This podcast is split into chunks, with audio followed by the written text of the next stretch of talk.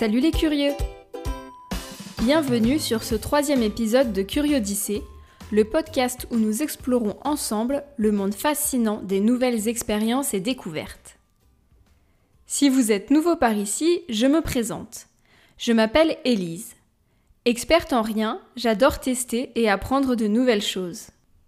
Aujourd'hui, nous allons aborder un thème un peu plus vaste que d'habitude. Nous allons voir comment et pourquoi se lancer de nouveaux défis dans la vie. Comme sur les épisodes précédents, je vais d'abord vous partager mon expérience et les défis que je me suis lancé, puis je vous donnerai quelques conseils et idées si vous voulez vous lancer des challenges vous aussi. Vous êtes prêts? C'est parti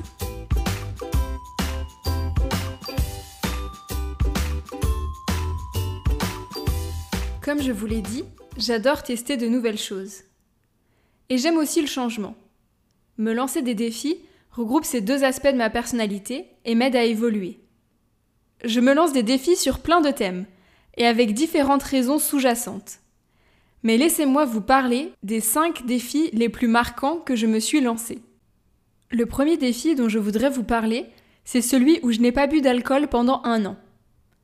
C'est un défi qu'on s'est lancé au Nouvel An avec mon copain, par curiosité, pour voir l'impact sur nos vies sociales et la réaction des autres, mais aussi l'impact sur notre consommation d'alcool après le défi. Ça n'a pas été si compliqué à mettre en place, on n'était pas des gros buveurs à la base, et une fois qu'on a expliqué à notre entourage que l'on ne boirait pas d'alcool cette année, ça a été assez facile. Il a quand même fallu un peu de temps pour que cela rentre dans la tête de certaines personnes, le fait que je ne buvais pas d'alcool. Par exemple, cela a pris un an à mon papa avant de se rappeler qu'il ne fallait pas me proposer du vin à table. Entre-temps, le défi était fini, mais ce n'est pas très grave. Heureusement, mon copain faisait le défi en même temps que moi, sinon tout le monde imaginait que j'étais enceinte quand je refusais de boire de l'alcool. La conclusion de ce défi, c'est que notre vie sociale n'a pas été impactée. On a continué à faire des repas de famille, des repas avec des amis, et même à sortir faire la fête. C'est sûr que c'est une expérience différente, de partir en soirée et de ne pas boire une goutte d'alcool alors que les autres boivent. Mais au moins, le lendemain, pas de gueule de bois, on se souvient de tout, et puis aussi, pendant la soirée, on peut prendre soin de ceux qui ont un peu trop bu et qui auraient besoin qu'on veille sur eux. Après cette année sans boire d'alcool, on s'est rendu compte qu'on n'avait pas spécialement envie de reboire.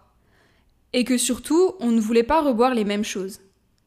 Par exemple, on n'avait plus du tout envie de boire de la bière, éventuellement un petit peu de vin de temps en temps. Ce défi a vraiment remis en perspective ma façon de consommer de l'alcool et je me rends compte que parfois je buvais de l'alcool juste pour suivre le mouvement mais que je n'avais pas vraiment envie. Je rebois de l'alcool de temps en temps mais ça doit représenter une dizaine de verres dans l'année au maximum. Une chose que j'ai trouvée assez amusante pendant qu'on faisait ce défi, c'est la façon dont les gens réagissaient quand on leur disait qu'on ne buvait pas d'alcool cette année. Généralement, je leur présentais vraiment les choses de cette manière. Non merci, je ne bois pas d'alcool cette année, je fais un défi, un an sans alcool. Eh bien, à cette phrase, beaucoup de personnes se justifiaient sur leur propre consommation d'alcool. En me disant Oh, un petit verre de temps en temps, ça ne fait pas de mal, moi je ne bois pas beaucoup, quelques bières, un petit peu de vin, mais c'est vraiment peu si on ramène ça sur toute une année. J'ai trouvé ça vraiment intéressant que le fait que je dise que je ne boive pas d'alcool amène les gens à se justifier ou à auto-évaluer leur propre consommation. Je n'ai jamais obligé les gens à me suivre et à ne pas boire pendant un an. Vraiment, chacun fait comme il veut. Mais c'était une petite observation sociologique que j'ai trouvée intéressante. Le deuxième défi dont je voudrais vous parler, c'est que j'ai décidé de ne pas m'acheter de vêtements neufs pendant un an. C'était encore une fois un défi du nouvel an, que je me suis lancé pour des raisons écologiques. Je voulais limiter mon impact sur l'environnement de par la consommation des vêtements. Je pense que beaucoup d'entre nous le savent, mais la mode, c'est vraiment une catastrophe pour l'écologie. Durant ce défi, je me suis parfois acheté des vêtements, mais qui n'étaient pas neufs. Ils venaient de friperie ou alors de Vinted. J'ai eu un petit peu de mal avec Vinted puisqu'on ne peut pas essayer les vêtements ni les renvoyer s'ils ne nous vont pas, donc je n'ai pas fait beaucoup d'achats sur ce site. Acheter dans des friperies, c'est vraiment différent que d'acheter dans des magasins de fast fashion. Déjà, il n'y a pas toujours ce qu'on veut, ou alors il n'y a qu'une seule taille d'un modèle qui nous plaît. C'est moins facile d'accès puisqu'il n'y a pas de site en ligne souvent, et puis les horaires ne sont pas les mêmes que les magasins. Mais j'ai trouvé ça incroyable d'aller chiner dans ces petites boutiques et de trouver des jolies pièces assez uniques.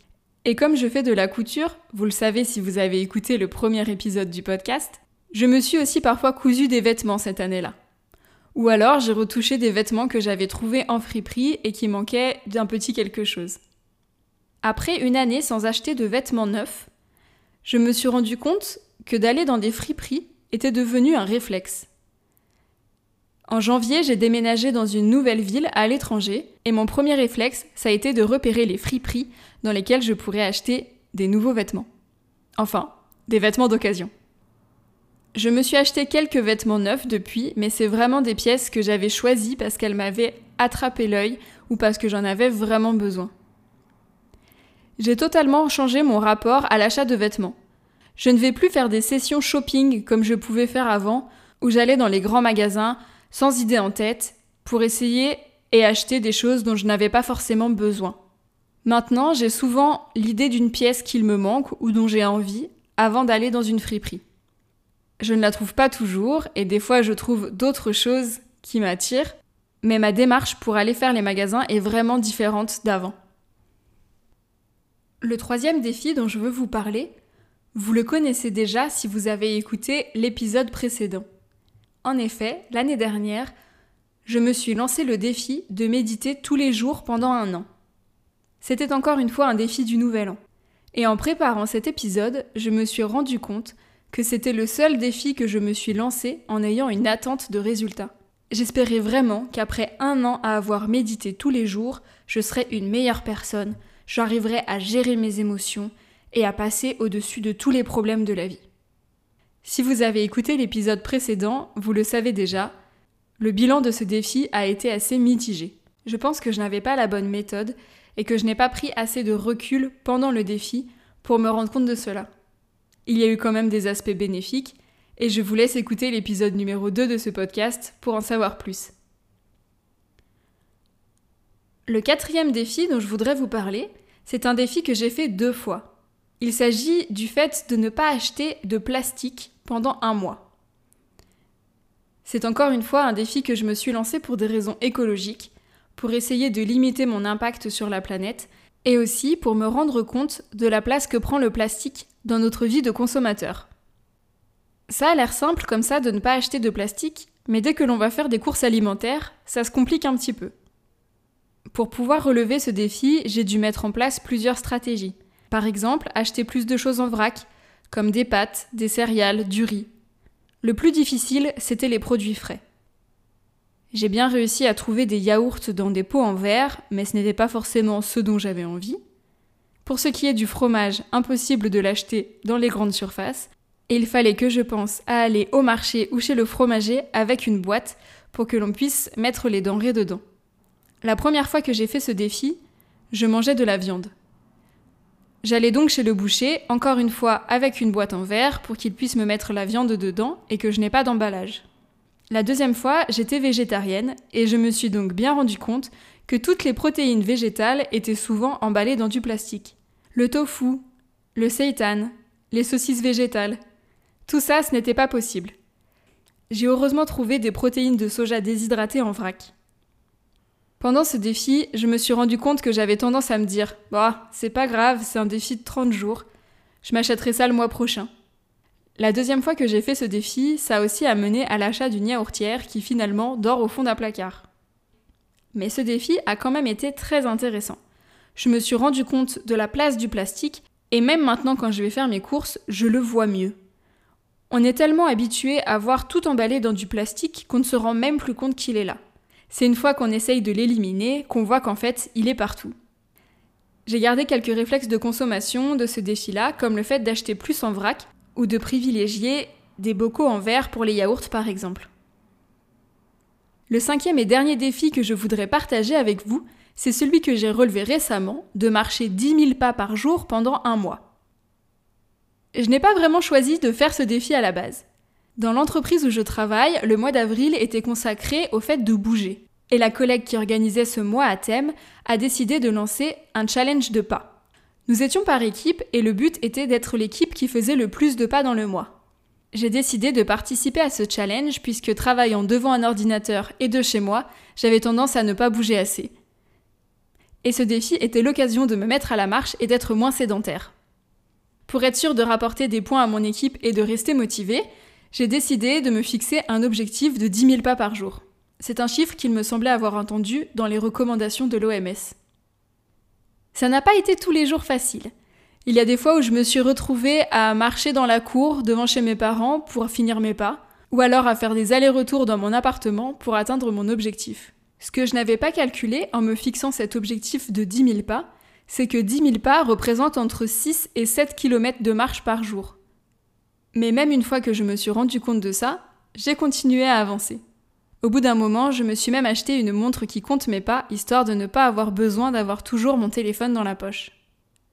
La conclusion, après un mois à marcher 10 000 pas par jour, eh bien c'est que j'ai continué ce défi. Cela fait maintenant 3 mois que je marche 10 000 pas chaque jour, soit environ 45 km par semaine.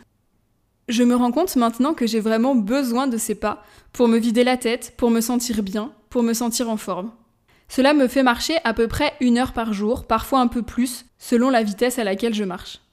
C'est un défi très enrichissant puisque pendant ces longues marches, soit j'écoute un podcast ou un livre audio, j'ai d'ailleurs découvert les livres de Jules Verne grâce à ce défi, parfois j'appelle aussi des amis ou des membres de ma famille, chose que je faisais plutôt rarement. De devoir faire 10 000 pas par jour, ça m'a aussi amené à regarder les événements qui se passaient autour de chez moi pour avoir un objectif à ma marche. Je suis donc allée à des événements très différents et j'ai rencontré des personnes passionnantes grâce à ce défi. Et on peut même dire que ce défi est responsable en grande partie du podcast que vous écoutez, puisque c'est en écoutant d'autres podcasts en marchant que j'ai eu envie d'en faire un moi-même, et c'est pendant ces longues marches que je réfléchis à chaque épisode et que j'enregistre des brouillons. C'était donc les 5 défis qui m'ont le plus marqué que je me suis déjà lancé dans ma vie. Je me lance souvent d'autres défis, de méditation, de yoga, alimentaire, même ce podcast est un défi en un sens.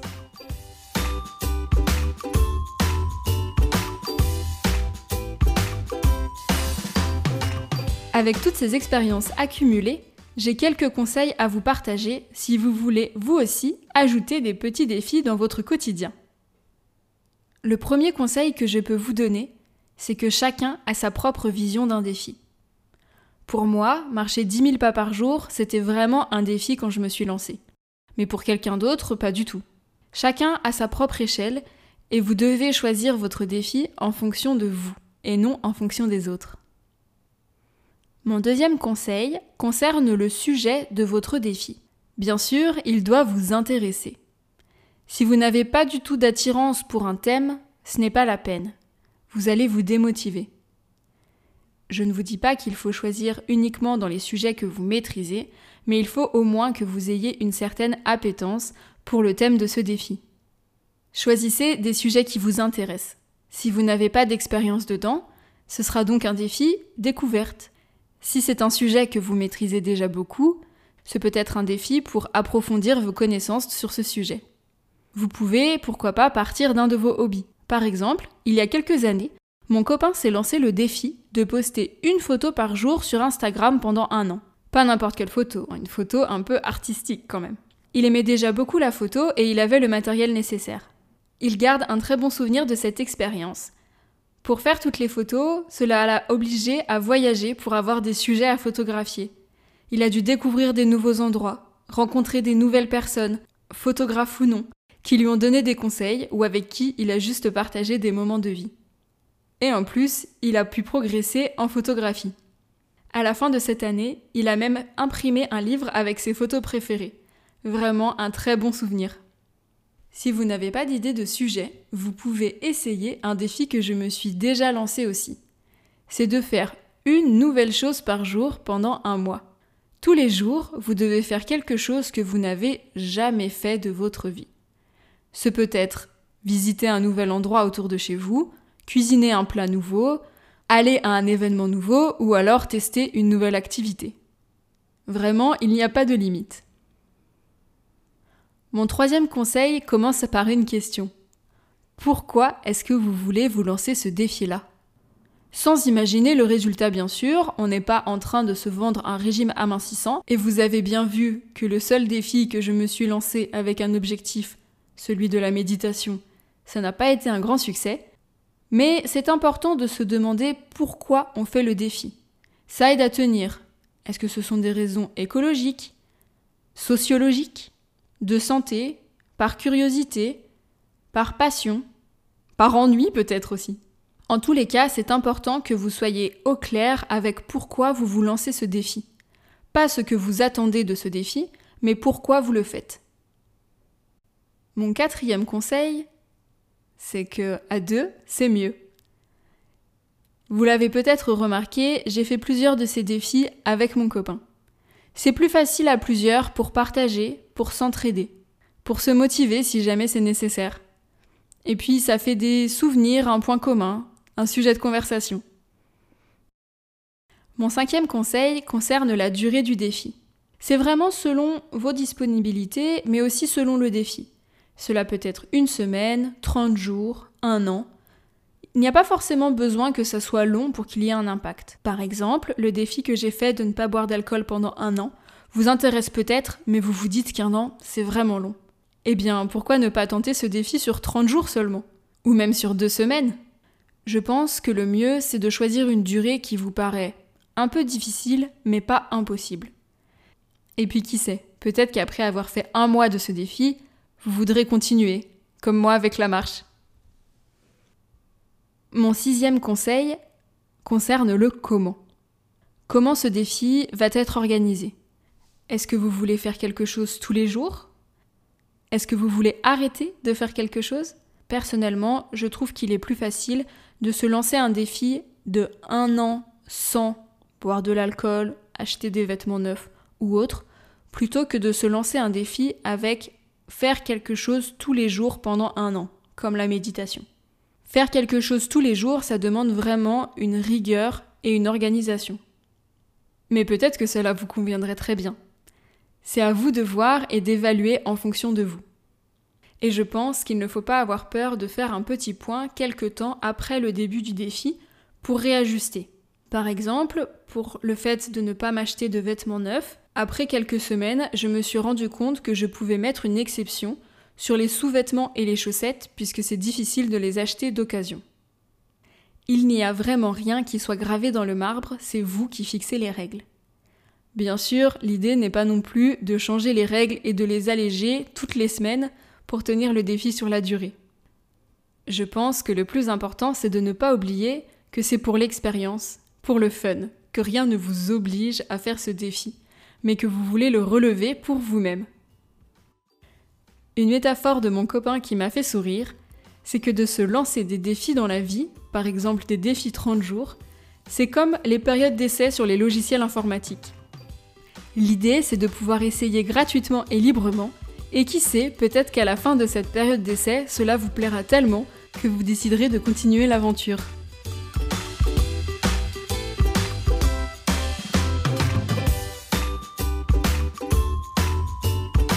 Et voilà les curieux. Avec ces quelques conseils et le partage de mes expériences, j'espère que cela vous aura donné envie de vous lancer quelques défis ces prochains jours. Si c'est le cas, s'il vous plaît, racontez-nous tout ça sur Instagram en utilisant le hashtag CurioDicée.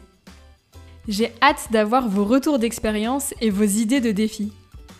Si jamais vous ne vous sentez pas d'humeur aventureuse mais que vous avez des idées de challenge, N'hésitez pas à me les partager, je serai ravie de vous servir de cobaye. Si le cœur vous en dit, abonnez-vous à ce podcast et partagez-le à vos amis. Peut-être à ceux qui auraient besoin de quelques défis dans leur vie d'après vous. Si vous n'en faites pas encore partie, je serai ravie de vous accueillir dans la communauté des curieux sur le compte Instagram Curiodicée. N'oubliez pas de tester de nouvelles choses. À bientôt les curieux